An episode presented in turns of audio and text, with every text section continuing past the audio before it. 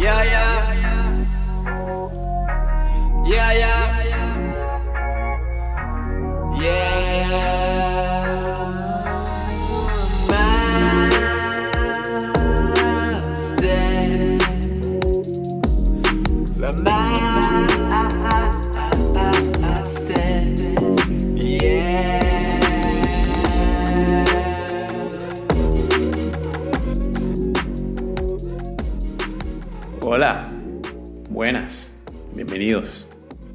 Gusto tenerlos de vuelta. Eh, no cabe duda que este ha sido el periodo más largo que he estado ausente del micrófono. Y esto lo ando diciendo como si fuera un erudito del arte de la radiolocución. Para nada, lo contrario, loco. Eh, no tengo ni puta idea de lo que estoy haciendo.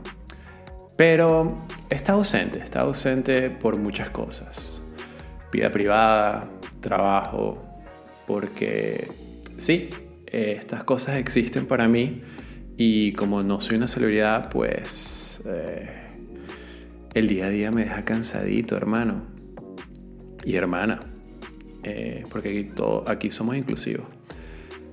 Pero en este periodo de reflexión mm, me puse a pensar, me puse a pensar me empecé a, me, empecé a echar cabeza. Y una de las preguntas que se me formó o, formulé en mi mente fue, ¿por qué coño estoy haciendo este podcast? ¿Por qué? ¿Cuál es el objetivo? Y para explicar algo de esto, o para elaborar en el tema, eh, debo hablar algo que me carcome. Y ese algo que me carcomen son los números. Eh, es mi creencia, o al menos es lo que quiero creer, que toda profesión involucra cierto nivel de creatividad e imaginación, desde la más simple hasta la más compleja. Ahora, que te dé la día lo que estés haciendo es otra vaina. Eh, y ojo, aquí quiero acotar que que, está bien, que te dé la día lo que estés haciendo, tu trabajo al día a día es normal. Eh, no te o sea, siéntete mal y, sigue adelante, porque así son los trabajos, o al menos así es eh, el día a día cuando la vida se vuelve pues un ciclo infinito de trabajar para que te paguen en el mes.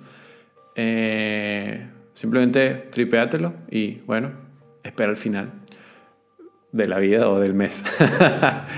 Eh, pero bueno, la creatividad siempre está ahí, en nosotros, ¿no? Y la creatividad es emocionante, excita, te sube la bilirrubina. Pero te digo una vaina, escucha, y, esto es algo muy serio. No hay nada peor que te muestren un numerito para arrancarte la ilusión y desmoronar esa creatividad. El contenido digital está lleno de estos números, métricas, como le dicen, que te dicen cómo va tu podcast, cómo va tu proyecto, cuál es su alcance, si la gente le gusta o no, etcétera, etcétera. El maldito engagement. Eh, y las métricas, eh, mi parecer, es el equivalente del padre amargado que le dice a su hijo que no haga las vainas porque eso no hace plata.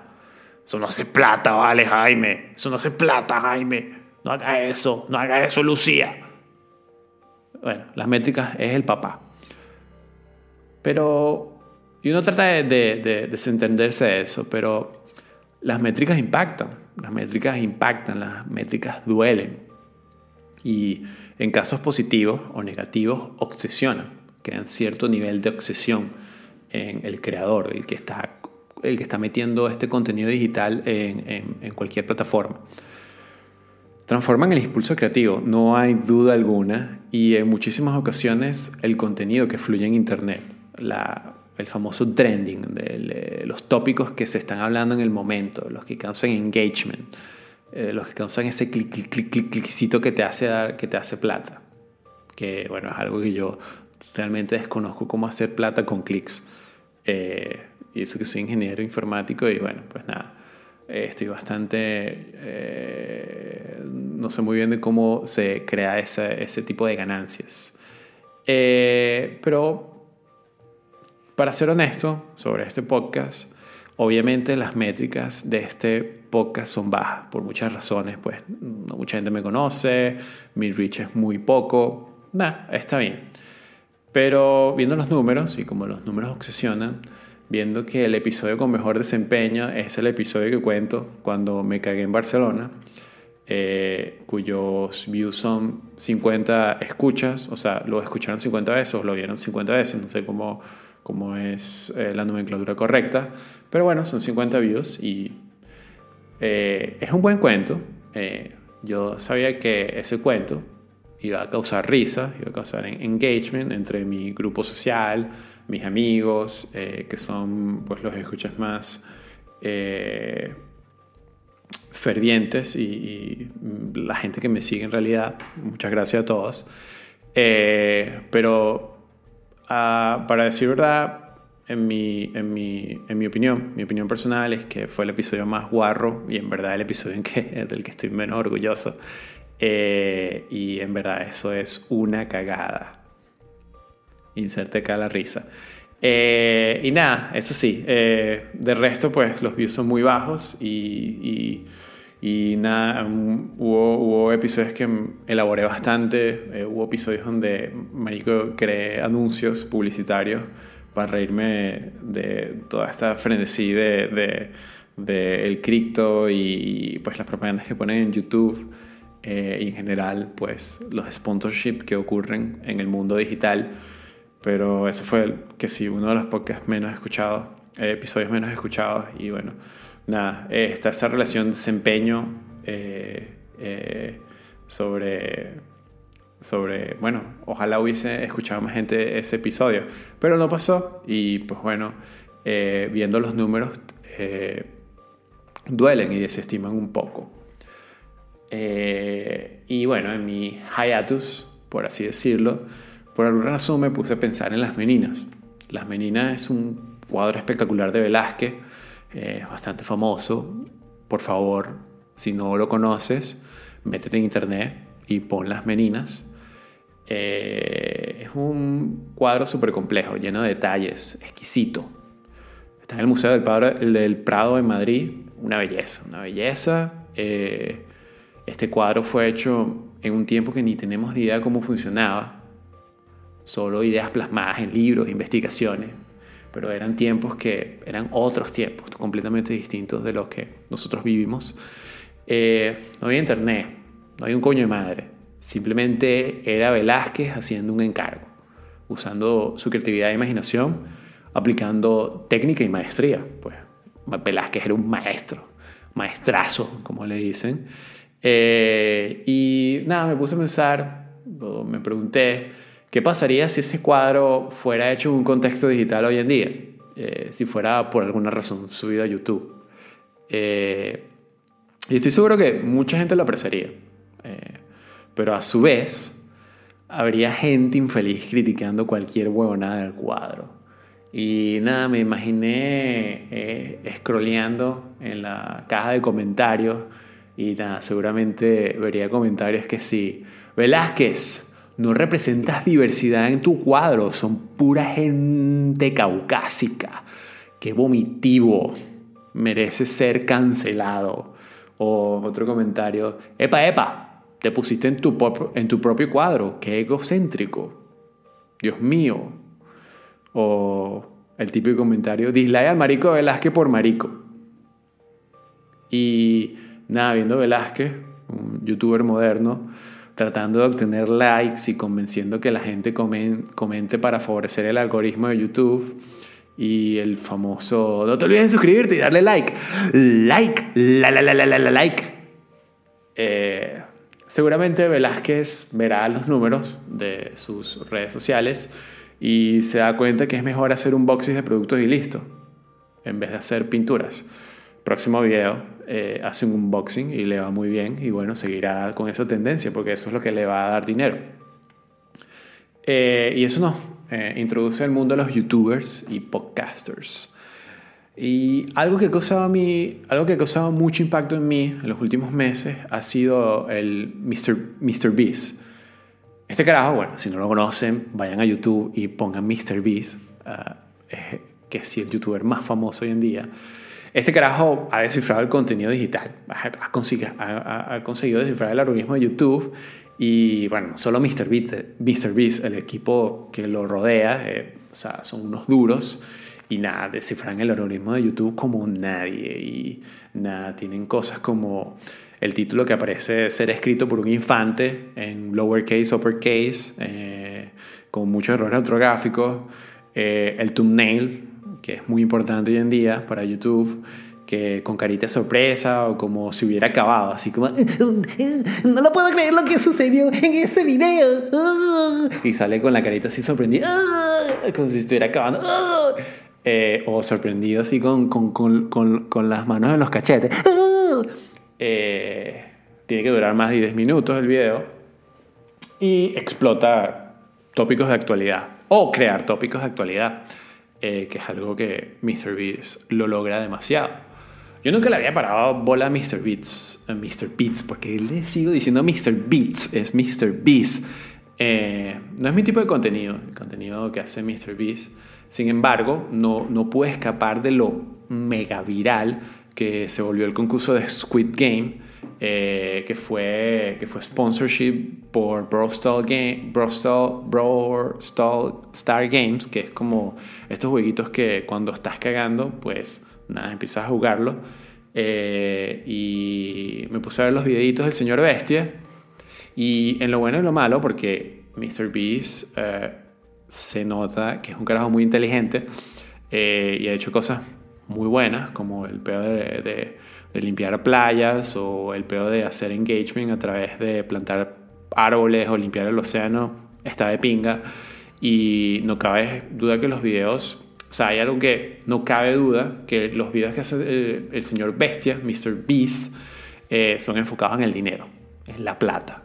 Eh, y son muy estilo entretenimiento a través de dar incentivos a la gente que participa en sus videos con plata. Eh, y bueno, particularmente en el video de Squid Game, había mucha gente que realmente también puede ser un, tema de edición del video, pero hay mucha gente que se veía eh, notablemente desesperada por conseguir eh, el premio, que eran como medio millón de dólares. Eh, y nada, el que más me causó impacto fue un, no, me, se, me, se, me, escapa el nombre, pero un chinito. Sí, sí, te digo, te digo chino, hermano, porque así es como nos expresamos en Venezuela, o así es donde se, mi cultura me ha aprendido a expresarme. No tengo ninguna especie de, de, de, mala vibra con mencionar chino. Pues había un chino. Y este pana estaba completamente... Eh, quería de quería, marico, quería lograr ganar este dinero porque lo necesitaba para su familia y se veía que lo necesitaban demasiado para su familia. Y no ganó. Eh, y luego Mr. Beast lo solucionó. Bueno, toma, toma 2.000 toma dos mil dólares por participar. Y nada, esto es una tendencia en los videos de Mr. Beast que Mr. Beast, pues bueno, da, regala dinero para causar engagement y felicidad en sus suscriptores. Eh, hubo otro que me causó mucho impacto, que era un maratón que Mr. Beast decidió eh, correr con sus amigos, un maratón, pero con zapatos gigantes. la idea está buena. Eh, y nada, la gente lo paraba por la calle y había muchos niños que los paraba y que... y nada, Mr. Tal como es Mr. Beast, los videos y la tendencia, hey, me está siguiendo en YouTube. Y que sí, sí, sí, claro que sí. El niño todo feliz, porque bueno, ahorita los youtubers son eh, eh, ídolos para los niños. Eh, y nada, ¿te suscribiste a YouTube, chamito? Y me dicho, sí, sí, Mr. Beast, te quiero mucho. Bueno, toma aquí dos mil dólares. Y era como, what the fuck, marico. Y es como, marico, arrojando en la calle dinero. Y es como, nada, como son videos muy muy eh, enfocados en, el billete, nada, causa esta rareza de, no sé, marico, esta tendencia súper rara de cómo causar engagement a través de eh, la plata. Y nada, me puse a pensar y pensé, yo creo que en realidad el like mata el arte y lo transforma en entretenimiento sin consecuencias, de entretenimiento desechable, fast food media. Y sé que son palabras duras, pero yeah, sí, es algo que, que me atrevo a pensar a pesar de lo duro que sea. Y por otro lado, por otro lado, está la antítesis de Mr. Beast, el señor Carlin con su Hardcore History. Hardcore History es un podcast de historia eh, y que a pesar de que es uno de los podcasts más populares en, en existencia, es la cosa más rara y antitendencias que pueda haber hoy en día. Eh, Hardcore History no es sobre cantidad, es calidad. Son máximo tres o cuatro episodios por año. Máximo. A veces dos por año. Y pues claro, es un podcast sobre historia y este carajo hace investigaciones increíbles sobre el tema que va a explorar. Eh, hay uno que, que, es uno de mis favoritos, que es como seis horas de El Bicho hablando sobre lo excitados que eran los franceses con las guillotinas, al punto de hacer orgías en presentaciones con las guillotinas. Fascinante, amigo. Eh, son seis horas. Eh, este pana tiene una aberración por los apps, por, por, la, por los anuncios. Tanto así que siempre ponen los anuncios al final del episodio, que son usualmente episodios de seis horas. Y nada, al final eh, creo que el, que el, que el sponsor de, Hardcore History es Audible y Marico, al final el anuncio es que sí, medio de mala gana. Eh, tipo, viene George Carlin, porque George Carlin tiene una voz súper densa. Eh, yo les voy a decir, amigos, que ayer escuché Audible.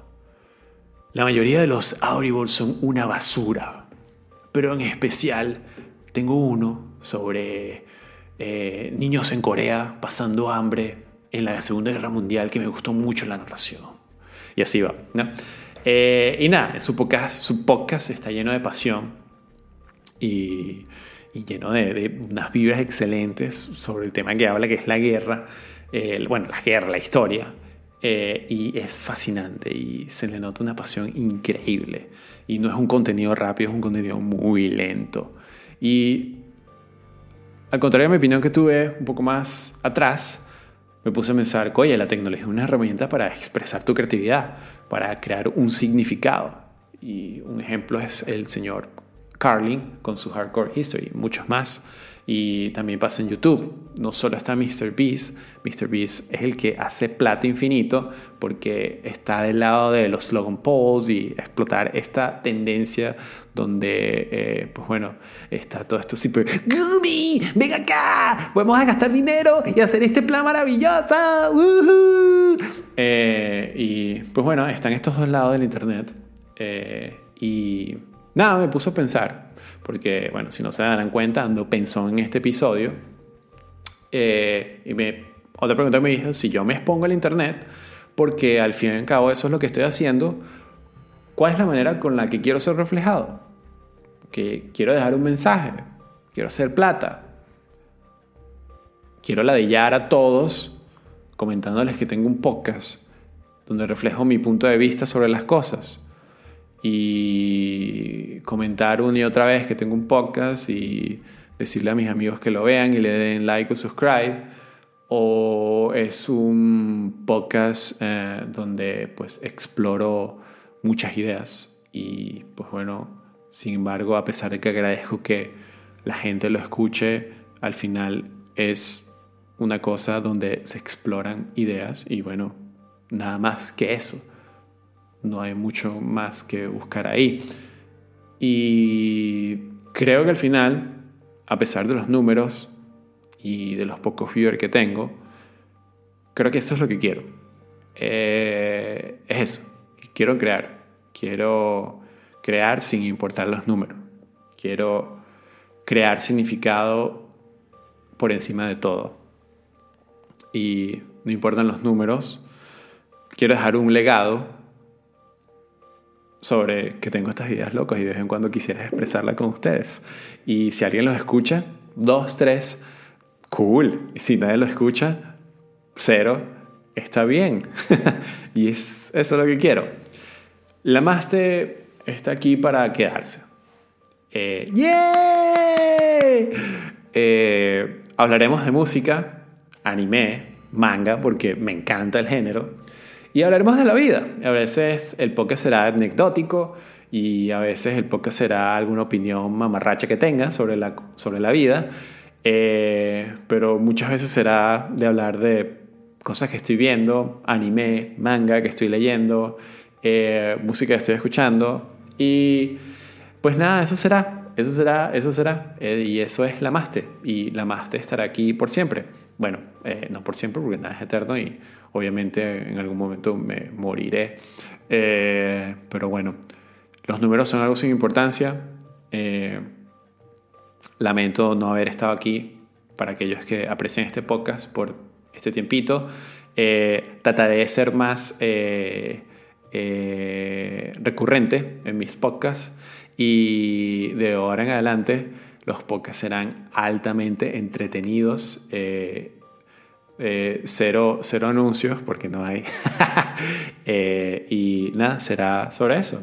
Y muchas gracias por escuchar a todos. Y lo que se viene es candela, hermano. Claro que sí. La más te vive. ¡Out!